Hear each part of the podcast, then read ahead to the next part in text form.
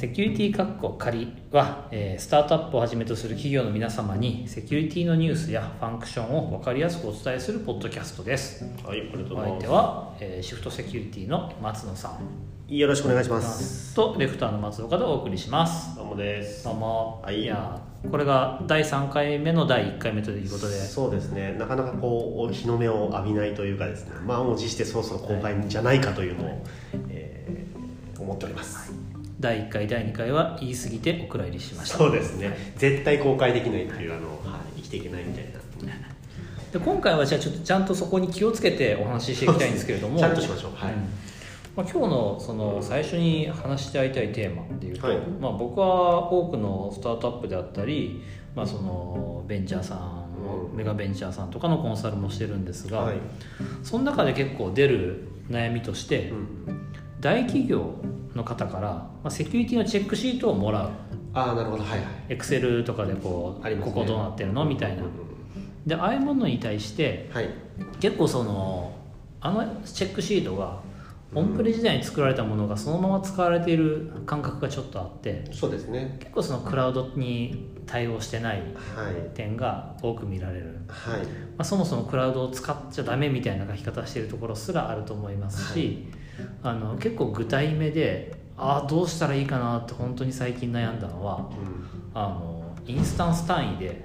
アンチウイルスを入れて入れているかっていうチェックポイントがあったんですね、なるほど。おそらくオンプレ時代に各オンプレのサーバーにいろいろとはいそのウイルスアンチウイルスだったりまでさまざまな侵入検知であったりのエージェントを入れてたかみたいな、そういう問いだと思ってます、はい。けどまあね AWS の場合あるいはじゃあそれをファーゲートとかはい。EKS とか使ってはい。サービスしてる場合にはい。一体どうしたらいいんだろうなみたいな。そうですね。うん確かに。ここ多分まあケースバイケースというのもあれなんですけどまずそのそもそもそのチェックシートって、うん。まああの IPA とか、うん。まあ、JPSAT とかその、まあ、各企業に向けてもテンプレじゃないんですけど、まあ、こういったものを、えー担保しなさいというところで、えーまあ、各所からこう出されているものだと思うんですよね。でそこの中に、えーまあ、ちょっとこうメンテナンスが入ってないものとか特に、うんあのまあ、オンプレ時代を、まあ、オンプレを前提としたようなもので若干こう馴染まないものがやっぱ圧倒であるのかなと思いますと。であのまあ、インスタンスというかその例えばそのおパースというんでしょうかね、そのまあ、いわゆるこうプラットフォームとして、えーまあ、借りて、でその中にこう OS を、まあ、自社でも載せていくとなると、まあ、ある程度のそのエンドポイントセキュリティというかですね、うん。そのウイルス対策であるとか、まあ、最近だとその EDR であるとか、まあ、そういったところが、まあ、場合によっては IPS みたいな、うん。ホスト型のですね。そういったものは、まあまあ、もちろんあった方がいいというところは、まあ、そのシステム要件によってはあるのかなと、もちろんあの例えばそのき機微な情報を扱ってそのノード自体が例えばインターネットにつなげられないとかですね、あのそういったものに関しては逆にこう、おまあ、そういったサードパーティーを入れると増すリスクというのもあるので、まあ、必ずしもその一律にっていうところは、まあ、ないでしょうというところ、まあ、これはあのクラウド環境においてもですね、まあ、同様なのかなと思うところですね。でもう一点そのいわゆるこうサースサービスとして使っている例えばその AWS であれば RTS であるとか、あのまあ S3 であるとか、うん。まあ、そもそもそのプラットフォームっていう概念がないものうん。になるともうもはや当てはまらないものというかですね、うん。まあ時代はそっちにこうどんどんどんどんその寄りつつある。サービスとしてそのデータベースなりあのバケット使えればもう OK みたいな発想がもうほぼほぼだと思うんですよね。うんでそういったところになるともうこういったエンドポイントセキュリティっていうところはむしろそのクラウド事業者が、まあ、例えば AWS が担保していくっていうことになるので、えーまあ、全く合わないというか、なんなんでしょうかこれはというふうになってしまうことにはなるかなと。その場合ってどうするんでしょうね。そのマネージドサービス使っているケースは、はい。そのサービス提供者じゃなくて、そのクラウドサービス提供者はい側の責任だよね、はい。まあ、そうですよね、はい。じゃあそのチェックシートにほとんどそういうのやってますと。うん。言った場合ママネージドサービスだけでうち構築してるんですよって言ったら、なんですかアマゾンに聞いてくださいって書くんですかね、まあそういうことにはなるんですけどもまあこれちょっとそのチェックシートをいわゆる受領する側うん。の,、まあその知識量、まあ、そこまでではないと思うんですけど、そのまあ、ある程度一般常識なところが求められると思うんですけど、まあ、例えば AWS だとそういったところもやっぱり散々多分聞いてきたと思うんですよ、要はこんなこと聞かれたんですけど AWS さんどうですかと、まあ、知らんがなとは言わんことはないとは思うんですけど、彼らはその一つそのセキュリティポータルのところに彼らは例えば ISMS であるとか、うん。うん。あとは何でしょうね。えっ、と PCI PCIDSS ねとか。そういったこう具体的なあのいろんなこういわゆるこうスタンダード、うん。あのまあ、いわゆるガイドラインに準拠しているというところをあの出してるんですよね、でそういったところっていうのはすごい偉いなと思ってるのは、うん。クラウドだとこう本当にそのやっぱ雲の中じゃないんですけど、どういうふうにどこでどう運用されてるかわからないと。いうので、まあ、かつてはですね今もまたそういうことはないんですけどかつてはあのクラウド大丈夫っていうのが多かったと思うんですけど、うん。そういった情報開示をこう積極的に彼らもうん。あのしている。特にそのセキュリティに対しては非常にその、えー明確にあの出していることによって、まあ、そういうことをちゃんと知っていれば、まあ、あれ逆にこうアマゾンの SaaS 使ってますよっていうことを言えばああじゃあ安心だねというふうになるのが本来なのかな。もちろんそのもう一歩踏み込んだ、まあ、そのプラットフォームではない設定とかそういったものはいわゆるユーザーに依存するところは、あそれはそれとしていわゆる監査であるとか、まあ、我々のような診断をしてあのチェックすべきだとは思うんですけども、あのかたやそのいわゆる先ほどおっしゃったその、まあ、アンチウイルスを入れるべきかどうかとかいう、そういったあのプラットフォームそのクラウド事業者に依存する部分はあの、まあ、仮にその AWS に関してはまあ非常に、えー明確な状態なのかなとはあの感じてますね。まあ、マネージドサービスだったらその基本的には AWS 側に責任はいくよね。でそこに対して AWS も一定の説明責任は果たしているよね。はい。ですよね。で今度じゃあ EC2 とかで運用してるんだったらホスト側に、うん。あそのホスホスト側側に何か入れるタイプのアンチウイルスなりなんだりいろんなそのセキュリティ、えーなんていうんですかセキュリティソフト、うん。ツールがあるから、はい。そういうのがそのもし提携する企業のセキュリティ要件にあるんだったら検討してもいいよねと。そうですね。でそれがそのファーゲートとか EKS とかでバーッと、ね、オートスケールで増えたり減ったりするのに対して、うん。そのツールがどんだけ対応してるんだっけみたいなのは、はい。若干ちょっとおゾワッとするけれども きっとそういうの対応してるところもあるだろうからそうですね。そういうの探そうと。はい。探すのまあまあ大変ですね。なんか目黒に行って AWS のエヴァンジェリストの方に泣きつけば教えてくれるんですかね？まあそこが結構お金の問題を除けば一番確実なのかもしれないんですけども、やっぱりその私も見ててもそのなんていうんでしょうかやっぱクラウドが得意なそういったセキュリティベンダーさんはいらっしゃるなと思っていて、まあ、ちょっと特定のベンダーさん出すと、ねコマーシャルになっちゃうのでちょっと特には、あのないんですけどもあのあるありますねというところですね、そういったところだと例えばそのいわゆるオートスケールであるとか、そのクラウドの、まあ、なんていうんでしょうその仕組みをうまく利用してその、えー例えばウイルスを検知したらそのおいわゆるコンテナというんですかねそのインスタンスごとを隔離するですとか、そういった動きができるようなものもあったりとかするのであのある意味非常にそのオンプレでは実現できないような、そのオートスケールじゃないですよ。いわゆるこう自動対応というんでしょうか、そういったインシデント時に、えー適切なこう動きをするような仕組みがあーそのソフトウェアによってできると。いうのもあったりとかするようですね。はい。なるほどね。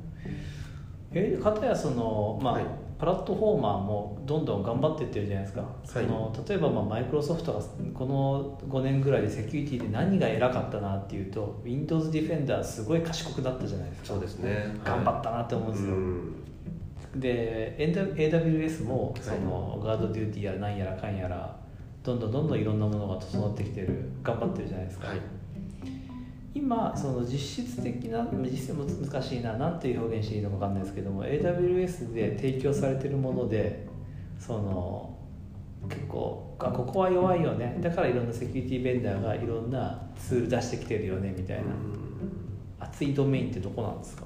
そうですね、まあ、おっしゃった通りそのいわゆる Windows Defender、うん。あのもうマイクロソフトは、まあ、それが本当にそれで大丈夫かというのは正直誰も、まあ、検証できないと思うんですけど彼らもサードパーティーのそのいわゆるウイルス対策製品はもう使ってないというふうにおっしゃっていてあのそれはある意味、うん。まあ、もちろん何もかを担保するものではないと思うんですけれどもあの非常にありがたい話だなというふうに思うところではありますよね。まあ、いわゆるそのあの追加のその費用の部分もそうなんですけども例えばその導入にかかるいわゆる工数であるとか、あとその、まあ、相性問題ですよね。やっぱり消しちゃいけないものが消えていくというところが、まあ、割とその OS 標準のものであれば少ないのかなというところもありますし、そういったところは非常に、はい、あのありがたいという状況だと思います。であのやっぱりそうなってくると今後そのじゃあ OS 標準でできない部分、まあ、もしくは弱い部分、あの機能としてちょっと足りない部分ですね、としてくるとやっぱこう EDR エンドポイントのセキュリティの部分で何かこう問題があった時に、えー、そのエビデンスをこうしっかりと取っていって原因調査をすると、まあ、いわゆるプロテクションではなくてそういったあのエビデンスを取っていくところに何かこうニーズがあるのかなっていうのは最近の、まあ、動向を見てると非常に思いますですね。はい今日もとある場所でその、はい、EDR と従来のアンチウイルスの差みたいなのを説明する機会があったんですけども、はい、すごいいい機会なんで先生教えてください。そうですね、まあ、EDR って略そのままなんですけどあの Endpoint Detection Response なんですよね。なので Detection Response ということはプロテクションとかディフェンスとかはないわけなんですよね、うん、あくまでも検知してあのその対応をするためのそのセキュリティであると、なので、まあ、これはちょっと私のあのなんだ個人的なあの見方というか、まあ、理解も含まれてますけどやっぱりそのプロテクションの部分っていうのはその OS でかなりこう進化がしてきているのかなと。その先ほどおっしゃった、うん、えー、Windows Defender 含めてですね。でそうなってくるとやはりそれをこう超えてくるようなそのいわゆる標的型攻撃 APT であるとかそういったものに対して、えー、守るという解というのは、なかなかやっぱ非現実的なんだよねっていう答えがこの検知と対応というその、えー、 Endpoint Detection Response の部分なのかなとは思うんですよね。でそこの対策といいましょうか、まあ、そのソリューションを出してくるのが今あのいろんなそのエンドポイントセキュリティ、まあ、EDR の製品を出している各ベンダーがあ、まあ、どうやってその検知をして、え対応をこう簡便にしていく。もしくは中央でこう、まあ、あの集中管理できるような仕組みとして提供できるかっていうのが、えー、各社知恵を絞っているところなのかなというふうには思います。技術的には、はい、その何でしょう。入ってくるタイミングそのパーソナルファイアウォール的な要素が強いんですか？EDR って。あのあくまでも先ほど申し上げたそのプロテクションではないんですよね、うん、あのそのファイル例えばファイルがそのメールで入ってきてでそれを開いた時にどういったバイナリーが例えばローカルに測れたりとか外部で通信したりとかっていうところをこう、えー、いわゆる検出していくんですね、うん、して。でそれに対してそのどう何がこう例えばあのダウンロードされてでそのバイナリーがさらにこういう実行されてというこういわゆるこう関連性というんでしょうかを追っていてその対応を流しているところなのであの基本機能はそのいわゆる、まあ、繰り返しなんですけどプロテクションではなくて、えー、と検出。でそして対応を流していくっていうところ。何が起こっているのかっていうのがなんかとりあえず分かんない状況を回避するためのものというふうにはあの、はい、理解してます。もすごい興味本位ですけど、はい、プロテクションって呼んでるものって従来何だったんですか？例えばその、まあ、はい、従来のアンチウイルスっていうとじゃあそのシグネチャーが適合したら、はい、このドットエグゼは悪いやつだとか、そうですね、まあ、あとちょっと進化してその振る舞い見てみたいなのもありますね。そうですね、うん、あのそういったいわゆるこうあのパターン型と振る舞い型と、うん、まあ、大きくよく分けられてると思うんですけども、うん、そういったいわゆるこう例えば辞書、まあ、パターンですね、にマッチするかしないかでこう検出していく。えー、それからまあその振る舞いで検知していくというもので、まあ、そういったところでこういわゆるこう弾いていく守っていくというところです。ただまあやっぱりそれってもう限界あるよねっていうところがあの共通認識だと思うんですよね,、なのでじゃあどうしようというところで、この今 EDR がまあ非常にその重要視されているっていうところ結局 EDR 僕はその EDR の構造とか本当に深くは全然理解しないですけれどもまあ、そのの内部に何か入りました。で中から外の通信とかもずっと見てて、はい、ああこれは C2 サーバーになんか通信してるっぽいなみたいな、よしこれで検知だみたいな。そうですね。でそこからじゃあ何がダウンロードされてまた違う C2 何々に通信してるな、ここの通信なんだわけわかんないなみたいなのから検知をする。とかですね、うんまあ、あのサブモジュールモジュールでその流れの中でプロテクションをするっていうのももちろんあるってはあるんですけれども、あくまでメインはその検知の部分ですね、まあ、やっぱ怪しきはってなってしまうと割とこうやっぱ怪し吹きするソフトウェアって、うん、あの良かれ悪かれあの多いというところもあってですね、あのそういったところでいうと、まあ、相当そのシンプルな構成の PC とかでなければ、あのまあ、検知であるとか、ちょっと業務に支障がというところもあるかと思うので。大体そのディテクションとレスポンスっていうところにま特化した。特にそのレスポンスですね。対応するために、まあ、その動きをこうどう、まあ、補足してですとか、あのいわゆるマイニシデント対応において必要な情報というものを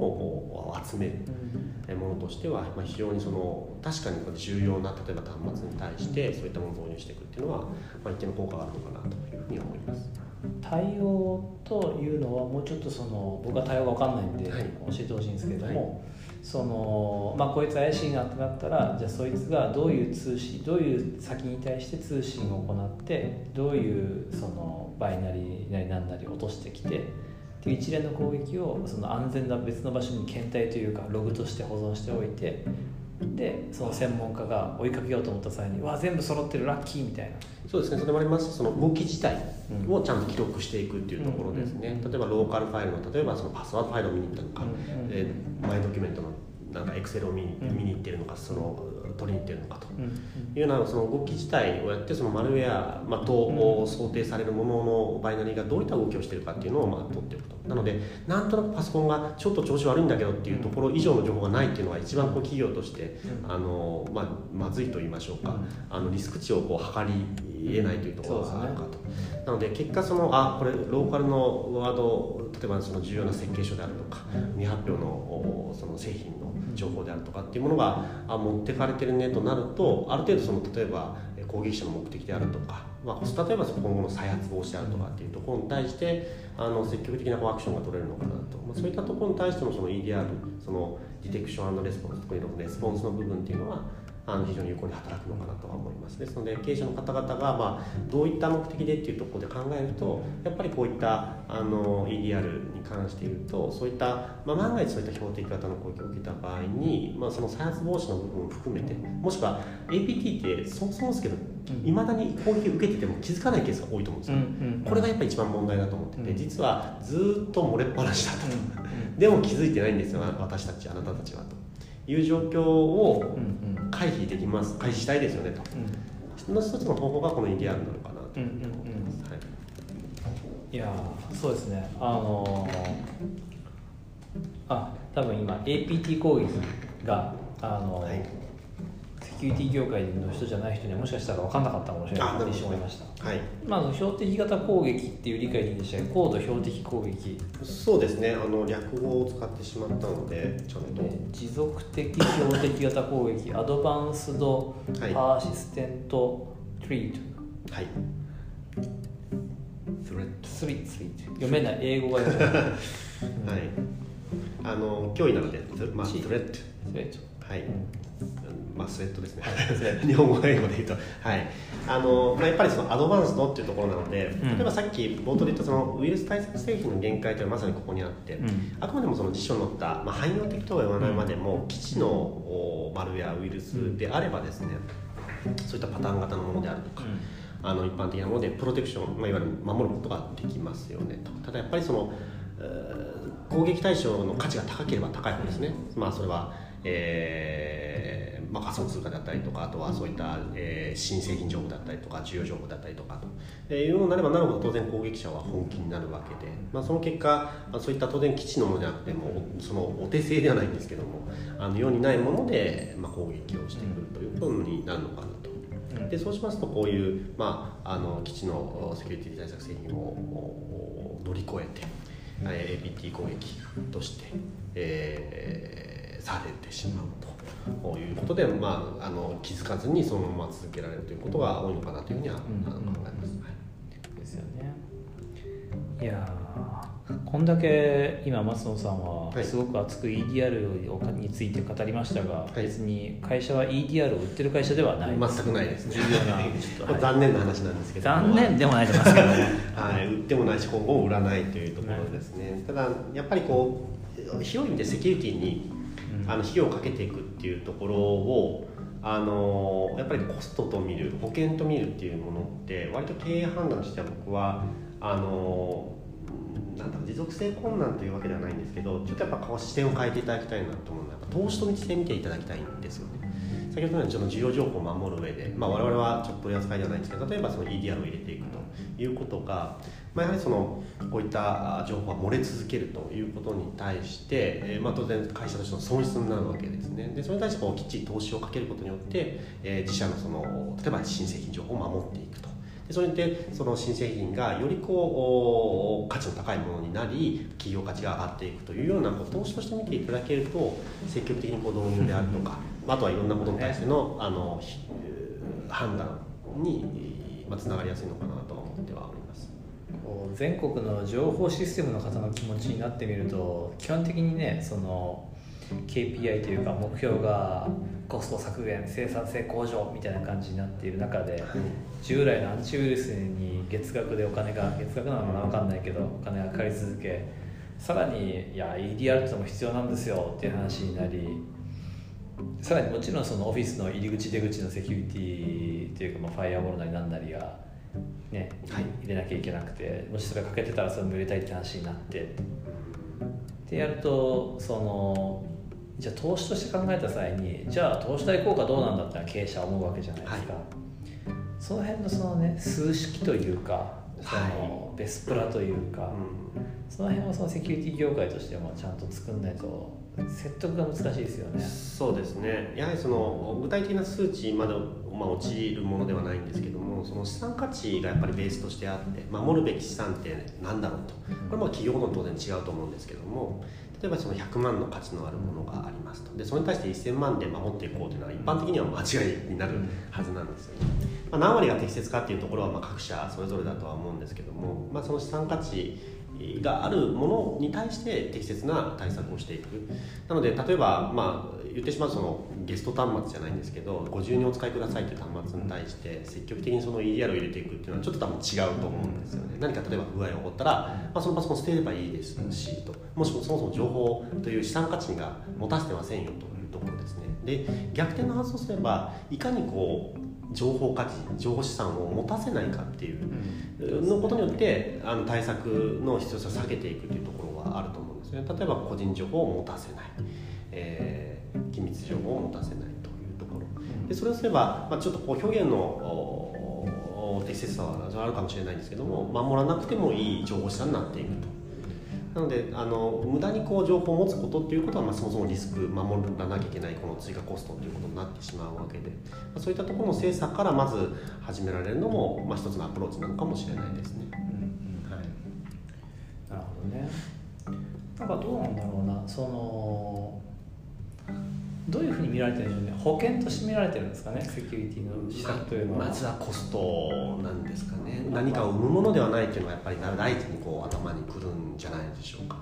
あまあまあそうそうなんでしょうね、はい、コスト、うん、でコストの場合どのくらいコストかけていいかって話になるじゃないですか。そうですね、まあ、だからそのガートナー先生とかはすごい悩まれた結果、はい、なんか IT 予算の、はい、あじゃあ売上例えば小売りであれば、はいえー、売上の何割が何パーセントが IT 予算でそのうちの何パーセントが品質の予算でそのうち何パーセントがセキュリティですよみたいななんかそうです、ね、ざっくりとしたの、まあ、ざっくりとした提唱されて そうですね。いると思います。あれがね売り上げがいいのか果たしてその BS 的な資産ベースがいいのか漏洩して傷つくのは多分資産だと思うので、はい何がいいのかっていうのは議論ポイントなんだろうなというのが僕は見てるんですけど。そうですね、まあ、やっぱ業界特色もあるとは思ってますし。例えば我々、まあ、そのテスティングっていうところで、まあ、セキュリティ以外でもその大、まあ、幅広いその品質っていうふうに見た場合に、そのいわゆる IT 市場が今15兆円っていうマーケットの中で、まあ、例えばそのテスト工数って大体3分の1だよね。じゃあ5兆円だよねっていうマーケット、まあ、もちろんその金融だと半分ぐらいなんでもっととかってあると思うんですけど。でその中で例えば我々が担うそのセキュリティのテストであればあ、まあ、じゃあ工程例えば機能テストとかいろんな並べた中で、まあ、その専門性もありながらもってあるんですけど例えばまあ10%だよね20%だよねっていう判断でこうその IT 予算っていうんですかプロジェクトさんからこう落とし込んでっていうのが、まあ、あくまで目安にはなるんですけども、まあ、そういった出し方もあるのかなと。ただプロジェクトもやっぱりその個人情報を大量に扱うか、うん、えもしくはもうただのただのっていうのもあれなんですけども本当にコーポレートサイトキャンペーンサイトなんかによってもっと全然違ってくると。ですねやっぱりその守るべき情報資産っていうところをベースに、まあ、ある程度その重道を掛け算じゃないんですけど変えていきながら、まあ、これぐらいなのかなというふうに考えてたのが、まあ、一つの目安になっていくのかななんていうのは思ったりとかしますね。変数は何があるんでしょうね変数は、まあ、情報の量があって、はい、情報1個あたりの価格があって、はい、でその所属している業界の当たり前レベルというかその業界係数みたいなのがあって、あと何なんでしょうね。難しいです。これ結局今このロジックはその資産から始めちゃったんで、はい。BS 側のストーリーだと思うんですけどそうですね。ガーザーさんは PL からだけど。そうですね。で例えばその個人情報漏洩があった際の一つの事例でいうと、まうん。あ、某コンビニチェーンという表現であの適切かどうかわからないですけども今回具体名なるべく出さないって決めたのに。あのこれ以上お蔵入り出すことはできないなということで、はい。ボートさせていただきますと、はい。まあ、これ実はどこが最初だったのかがちょっと失念してしまったんですけど、一件の個人情報に対して例えばユーザーに対して、うん。お詫びですっていうこうん。うチケットなり、まあ、バ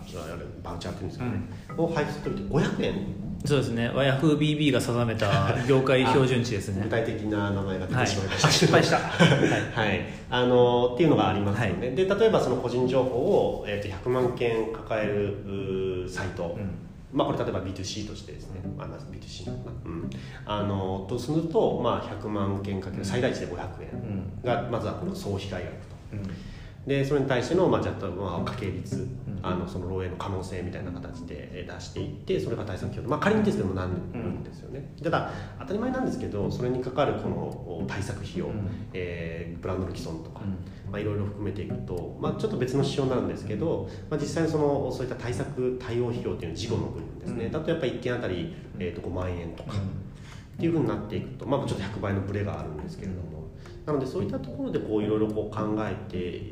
まあ、いかなきゃいけないというところですね。でやっぱ数値化できないのがブランドの既存、うん。まあ、それがそもそもあり得るのかないのかっていうところもですねその経営陣で判断しなければいけないんですけど、まあ、そういったところもこう資産価値に入れていきながら、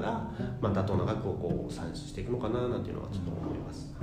そうですよね。大体そのいろんな方の話を伺ってるとそのレピュテーションリスクブランドの既存の価値算定はい。っていうのは本当に難しいなと思っていて、そのあこういう名刺を出したい、まあ、とある会社は、はい。その後の株価はその漏洩後にスコーンって落ちてそうですね。また数ヶ月後に戻ってるんですよね、はい。で片やとある会社はスコーンって落ちてその後お客さん離れにもつながって、うん。なかなか戻らなくてすごく苦労した。っはい。ていうのはありますと。はいでそれはやっぱビジネスモデルとかお客さんの性質によると思うんですよね。そういうことによってあもうやだ他に競合があるから移ろうっていうものなのかそれともそのいやいや別にそんなまあ漏れるもんだよね海外でもよく漏れてるもんねふーんみたいな理解をするのかっていうのはやっぱ違うんだろうなって思っていてなるほどですね、競合のあるなしとユーザーのそういうリテラシーというか、うん。ユーザーの分類で見積もるしかないでしょうね。そうですねあの、まあ、ただこの時代の流れ、まあ、ちょっとこう業界内なので少し主観的に見てるところも当然バイアスとしてあるとは思うんですけどやっぱそのセキュリティがしっかりしている例えばネットショップであるとか、あのそういったまあサービス SNS であるとかそういったところで安心できるよねっていうところそのユーザーに対してうん。ユーザー個人がですねって思う流れも今後なんかこうやっぱり下がることはないかなと。あの著しくリニアにこう上がっていくというところがないとしても、まあ、徐々にこうやっぱりこう上がっていくのかなっていうのは、まあ、上がってほしいなっていうところも含めてですねあの思うところはあったりとかしますね。どうなんでしょうね。その SNS とかさまざまなそのサービスやっぱウィーナーテイクスオールのうんがそのネットのルールじゃないですか、はい。ってなった場合に要は周りの競合が競合が弱くなればなるほど一番強いところがセキュリティ事案を起こしたところで移れないっていうどうしようもない問題が起きるんですよね。そうですね。あの、まあ、やっぱりナンバーワンの,、おそのまあ、例えば SNS であり、うん。まあ、それは Facebook であり、まあ、Google でありというところが、えーまあ、事故を起こしたらもうずそのいわゆるマップが変わるかと。うん。勢力図が変わるかというとそれはないとはもう思います。ただこの、まあ、新たなサービスがこれから出てくる上において、えー例えば、まあ、ネットショップの方が多分例としては分かりやすい、うん。まあ、Amazon を除いてですね、うん。まあ、楽天さんとかも除いて。そういったこう各例えば個々のショップネットショップでこう例えば買い物をしていこうと。日本の EC 店率そのいわゆるう小取引の中の EC って大体10%と言われていて、まあ、海外に関しては全然遅れてるんですよね。でそういった中で何がやっぱり、まあ、もちろんその使いやすさというところもですねあろうかと思うんですけれども一つその安心して使えるっていうところなんかこうやっぱクレジットカード情報これ漠然としたところだと思うんですけどクレジットカード情報をインターネット、まあ、スマホに入力していくのってなんか怖いみたいな。やっぱそうあると思うんですよねまだ、うん。なんとなく潜在的にですね。あのその各ユーザーさんとして、うん。まあ、我々もその技術的に判断していろんなリスクがあるというところももちろん思うところがあるんですけどただ漠然としたその不安っていうのはやっぱその安全とかセキュリティとかっていうところにつながっているのかなと思っていて。そうですね。なんかだからその EC 化率が上がります。どんどんいろんなところが EC を始めます。でおそらく最初はマネージドサービスあるいはそのパッケージソフト、はい。EC キューブとかあのベ、えーストアとかベースとか、まあモール型ですね。はい、あとそうですねいろんなモールに出店するとかはい。いうところから始まりますと、はい。ここはそんなセキュリティはある種そこまで気にしなくていい。先ほどの AWS のお話とまあほぼ一緒ですね。はい。で今度そのある程度取扱額が上がってきたんでやっぱ自社サイトやってなると、はい。まあ、この時が大変ですよね。要は取扱額があって社会的なインパクトもあるというかそのまあハッカーからしたらうん。狙ったら儲かりそうなだけのインパクトある状態で一からセキュリティしっかりしたものっていうかそのまあプロダクトとして作りきらなきゃいけない、これは怖いですよね。そうですね。で先のその10%もほとんどがやはりそのいわゆる大手うん。の売り上げがもうあの9割以上こう占めているような状況でもあるので、なおそのどうどうしたらいいんでしょうね。そのそういう立場に立った人がそう脆弱性診断を受ければいいじゃないか、まあ、そうそれはまあやった方がいいからうん。やったらいいと思うんですけども。そうですね。そのそういう会社が今度そのセキュリティというケーパビリティを中に持たなきゃいけないですよね。プロダクトを運営する上でのセキュリティって。いう、はい。それはどうやって獲得するんでしょうね。そうですね。非常に難しい問題だと思う。例えば月賞その十数万の十数万。例えばですね、うん。まあ要はネットショップ。要は例えば物もポツポツ一日数個売れるという絶対あると思うんですよね。はい。ざらにそういったところがじゃあセキュリティ対策をしましょうというものといってももう限りがやっぱあるじゃないですか先ほどの情報資産と全く一緒の発想だと思うんですけども。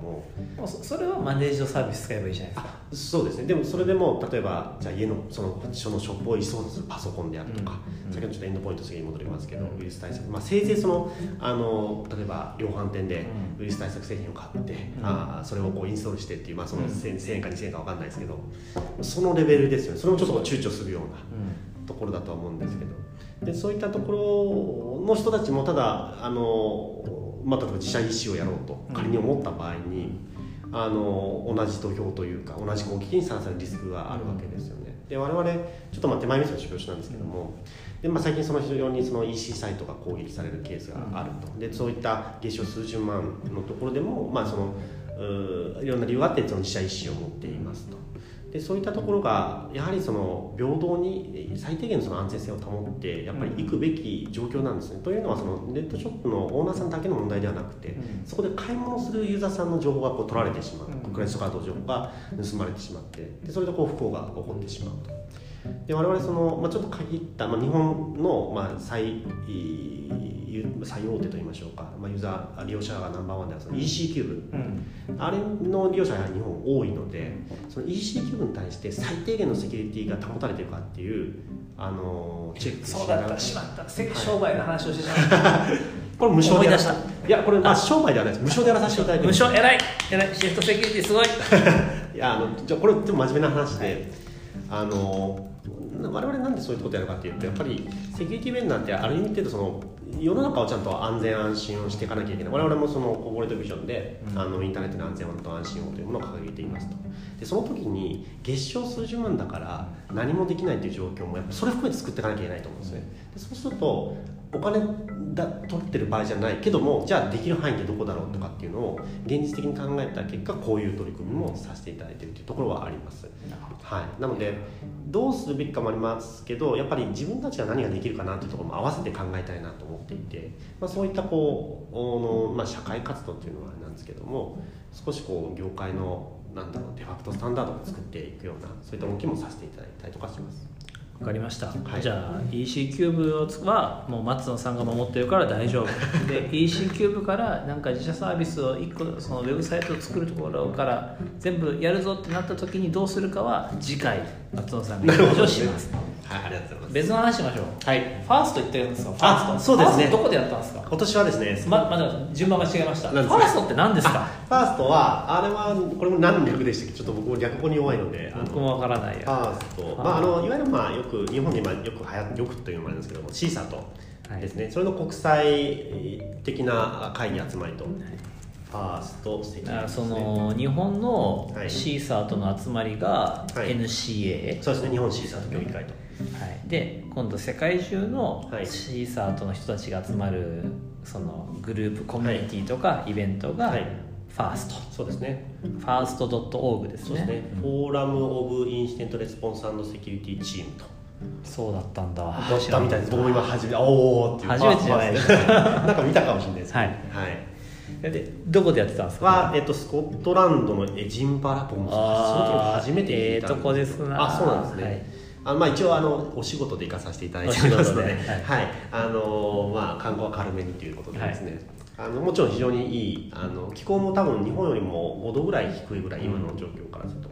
あの非常に過ごしやすくてあの良かったんですけども、まあ、あの CSAT ってやっぱりその連携、ん。いわゆるあの自社単体では解決できない、まあ、これもさっき言ったその、まあ、その情報量であるとか予算費の費用コストの問題で自社だけでは対応できないものをやっぱそのチームごとに会社の枠を超えて連携してもしくは国で連携して対応していこうというコンセプトがまあ CSAT だと思うんですけども。まさにその国際会議といいましょうかあの集まりなので、えーその各国のチームともう1年に1回、まあ、いろいろ時代の国会で会って、まあ、ネットワーキングって言ってますけどもあのより関係性を深めて何かあったら連携しようねっていうところをこうやっていくような場ですね。で印象としては非常に日本のチームの参加がものすごく増えていました。これはなんかすごい喜ばしいことでもあるのかなと思ってましてこういったやはりその情報連携というものの重要性っていうものがあの、まあ、日本その NCA だけではなくて国際的なところの動きとしてやっていこうと。である程度その日本の役割とかうん。こういった認知度が上がっていくことによってあのあ日本ちょっと頑張っているねみたいなそういった評価もですねあの海外の目からも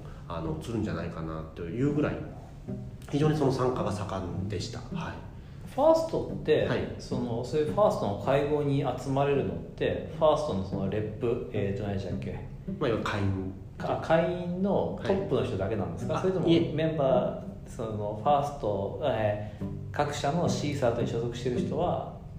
いけちゃうんですか？誰であもの簡単に誰でもいけちゃいます。実は誰でもいけるんですか？我々ファーストに加盟してないんですね。なんと。はいあのまあそれはちょっとさまざまな判断の中であの、はい。正式会員にはなってないんですけども、うん。このあのこれ、まあ、カンファレ年に1回のあの、うん。 annual conference に関しては、うん。まあ、いわゆるあのメンバーあの正式メンバーはあの、うん。この値段ですよ。でうん。非正式メンバーはこの値段値段がちょっと分かれてはいるんですけども基本的にはその rep だけではなくてもちろんメンバーも、うん。お変えれますし、うん。そのそもそも会員になってない会社チームも、うん。は参加できる。う。ん。あそうだったんですね、はい、なのでもちろんあのメンバーオンリーのそのセッションとかもあるのでそこは入れないところとかもあるんですけどもあの基本的にはあの誰とも交流ができてうん。でその場で、まあ、なんかあの日本国内でなかなかあの会わない人会えない人に僕はファーストでは一緒にそこで会えると。いうようなネットワーキングもできたりとかして私自身はすごい非常に価値は高く感じているものではあったりとかします。なんかセッションの傾向とかってあったんですか？そうですね。あのやっぱり多くはその C さんとの在り方であるとかそのあり方？そうですね。ど役割の部分であるとかっていうのはあの多いです、まあ、変わってきたんですか？いやもともとそういうものがあのセッションとしては多かったんですけども例えば別の例えばブラックハットとかあのそういったあのいわゆる技術系のカンファレンスに比べるとちょっとこうあのエンジニアが聞き応えがあるという感じには、まあ、ならないかなとは思うところはあります。ごめんなさい。その、えーファーストのありあシーサーとのあり方っていうトピックが、はい。こうじゃあ去年もあったなその前もあったなみたいなずっとあるんですか？高齢な感じはしてますねうん。ということは、はい。その問題がずっと解決できてないってことなんですか？各社で。そうですね。これはちょっと我々のその経営サイドの見方とあとは、まあ、組織によってはそのシーサーとか前情報システムのその下のという非常にその権限を含めて非常に小さな役割しか持ってないチームもまあいろいろこう立場があると思うんですよねちろん。その際にこうやはり経営層が理解しない判断しないというフラストレーションであるとか、まあ、自分たちでのこの権限の、まあ、弱さ強さであるとかそういったところに対する課題感が、まあまあ、場合によっては語られたりですとか本来はこういう組織の中でこうあるべきだよねっていうあの日本でもその C サートのポジションっていろいろこうあるとは思うんですけども、まあ、考え方も含めてですね、まあ、そういったところをこう、まあ、語ったりですとか、うん。あとはその、まあ、C サートとしてのその、まあ、提供サービスといいましょうか、うん。対応の範囲っていうところの、まあ、自己紹介も含めてですかね。そういったところの話があったりとかしたかなとは思います。なんかそのファーストなり NCA なりでそのベストプラクティス・オブ・シーサートみたいなってはい存在するんですか、あの構築時に多分その JP サービスのところに、あのまあ、こういった構築例みたいな。あああの資料あのはい見ました PDF、はいはい。あれはいい資料でしたね。そうですね、うん。だから、まあ、やっぱりいろいろだと思うんですよね。会社の、やっぱりそのポジショニングセキュリティの例えば CISO がいる会社であるとか、もう上システムのお会の下にある会社、まあ、総務部でやってますとかいろいろあると思うんですよね。だそういったところによって多分その組織の作り方サートのやり方っていうのは変わっている。ただまあ基本的にはその情報を一旦その C サートに集約してで正しくこの情報のなんていうんでしょうか、まあ、インシデントのハンドリングをしていく。各所でこうバラバラにこうやっぱり判断してしまうといわゆる早期発見、うん。あの早期対策、まあ、そういったところがあできないとうん。いうところもあるので、まあ、そこの役割を担うというのは一緒なんですけども、まあ、その際にその会社特色ごとにどこの部分どの組織に紐づく、まあ、ポジショニングとしてあるべきかというところがあのベストプラクティスとして語られている資料としてはそういったものがあるかなとは思います。本当その個人的なその興味関心としては、はい。やっぱファーストとか、うん。まあ、あるいはじゃあ NCA でもいいんですけど、はい。とかじゃあ日本もしくは世界で上場企業の何パーセントがシーサートを作りうん。その加盟してるのかっていうのが毎年の変遷とか出たらすごい面白いなって思そうっていてですね。なんかそういうのってファーストでその誰かプレゼンがまとめてたりとかってなかったですか？あの何チームは何チームになったよっていうのは誰かそうですね言ってた気はするんですけども例えば NCA 日本システム協議会だと確かその上場会社全社を、あまあ、全、えー会社を受け入れるというところを想定した3000社ですからね日本だと、あのというのをまあ話として聞いたことがあります。おー素晴らしいですね。ただ当然ながら非上場の会社もはいすでに入っていったりとかするのであのそういう意味であれば、まあ、それ以上の受け入れを想定しなきゃいけないのかなと。うんうんまあ、相互にこう連携していくのであのその中でこう、まあ、例えば業界ごと金融業界製造業、えー IT とかっていうくくりの中でやはりその特有の情報ですねその固有の情報を、まあ、シェアすることによってよりこう、えー各社あ同じ被害を受けないようにっていうところも含めてのあの利害関係一致させるっていうところがこういった枠組みの中でやられるのかなというふうには思いますね。なるほど。はあいやそのよく思うのが、はい。まあ、シーサーと僕は作った方がいいと思ってるんです。はいでそれはやっぱその何か起きた際に情報がバラバラになってバラバラに対応した結果、うん。二次災害三次災害になるリスクってすごい多いと思っていてそうですね、やっぱり混乱してる時こそ一箇所にまとまらなきゃいけない、うん。でそれには事前準備とか、ね、いろいろと必要だからそういうシーサードって箱が必要だろうはい。と思います。でもう一個はその何でしょうセキュリティというのが自社だけではもう完結できないほど複雑だし難しい時代だと思っています、なんでそのつながっていくことでやっぱ流れてくる情報とかあるいは公にできないけれども流れてくる情報ってあると思っていて、まあ、そういうためにもつながっていくためのその場所と箱は必要なんだろうと。けれどもそのじゃあ今計算してないですけどあこの前 NC のページ見てあ随分会員増えたんだなと思って見てましたけど、ねうん。じゃあ3000社かっていうともちろん。相当なギャップがある。はい。っていう際に、まあ、じゃあみんな入ってますよ。でみんな作ってますよ。が1個のまずやる動機じゃないですか。はい。でもう1個はそのじゃあ確かにもうセキュリティっていうのは今そうやってバラバラにやるもんじゃないし一箇所で集めなきゃいけないしネットワーキングが大事だって各社がそう深く理解して自発的にやるケース、まあ、両方あると思ってるんですけど、はい。結果おそらくその3000社っていう目標に対して2000社登録する時代ってやっぱみんなやってますよの方がすごく効くんだろうなって思っていて、なんかそのねそのじゃあそれってどうやってそういうブームが起きるんだろうなどうやって起こそうとしてるんだろうなみたいなすごい興味があっておそらくそれはそのはい。一番のその流れの源泉ってきっとファーストとかにあるんだろうなって思って、なるほどですね。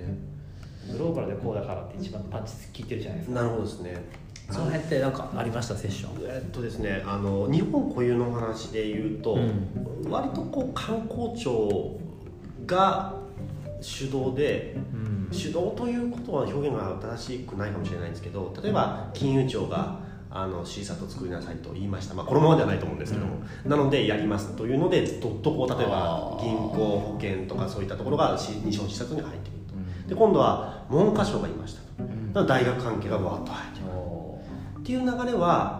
あったなと記憶しています。はい。でまあ、これはこれでまだ一つの形なのかなとは思ってまして、まあ、表現はあれなんですけど例えばうん農林水産省がそういったことを積極的に言うというところは、まあ、分野によってだと思うんですけどもちろんその IT 大規模農家とかこれからもあるのでそういったことがニーズとしてあるかもしれないんですけども、まあ、順番としてはその金融から始まっているっていうところがあの、まあ、国主導で、まあ、あそういった一つキーワードがあったというのも今の現状を表しているのかなとは思います。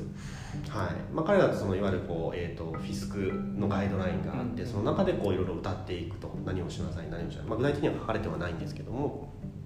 まあ、そういった中でこういわゆる、えー、サイバー情報の連、まあ、いわゆる連携組織間の連携というところで、まあ、例えば日本診察協議会もありますし優勝ですけど金融アイザックっていう、まあ、同じくその C さんとの集まりの枠組みがあると。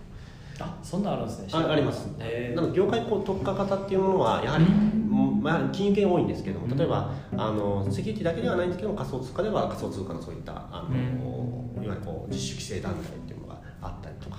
であの、まあ、そういったものがありますし、まあ、やっぱりその国際的なのがあの FS アイザックっていうところは、まあ、これはこうグローバルな金融業界をまとめているとやはりそのどの国でもやはり金融、まあ、お金はやっぱり確実に狙われますよね、はい、これはもう当たり前なんですけども、うん、あの金銭っていう価値というものが何よりもこう分かりやすい、えー、標的になりやすいものであると、うん、ですので、まあ、金融業界からこう主導してこういった動きが起こってくるというのは必然なのかなとは思います、はい、いやなんか、はい、果たして冒頭にお話ししたこと覚えてますか？あのねあまり覚えてないかもしれないんですけど、はい、スタートアップを始めた人の皆様にセキュリティのニュースやファンクションを分かりやすくお伝えするポッドキャストです。と、うん、まあ、あの基本的に我々また好きな話をただしてしまったっていう。毎回の悪い癖、ね、毎回の悪い癖ですね。でもまあ今回ちょっと流すって決めたんでこれで、はい、そうですね。あの今回をまた一つ反省としてですね。ちょっとより良い配信ができるように頑張っていきますので旦ここで切りましょうか。はい、はい、ありがとうございました。頑張ります。ありがとうございましたありがとうございました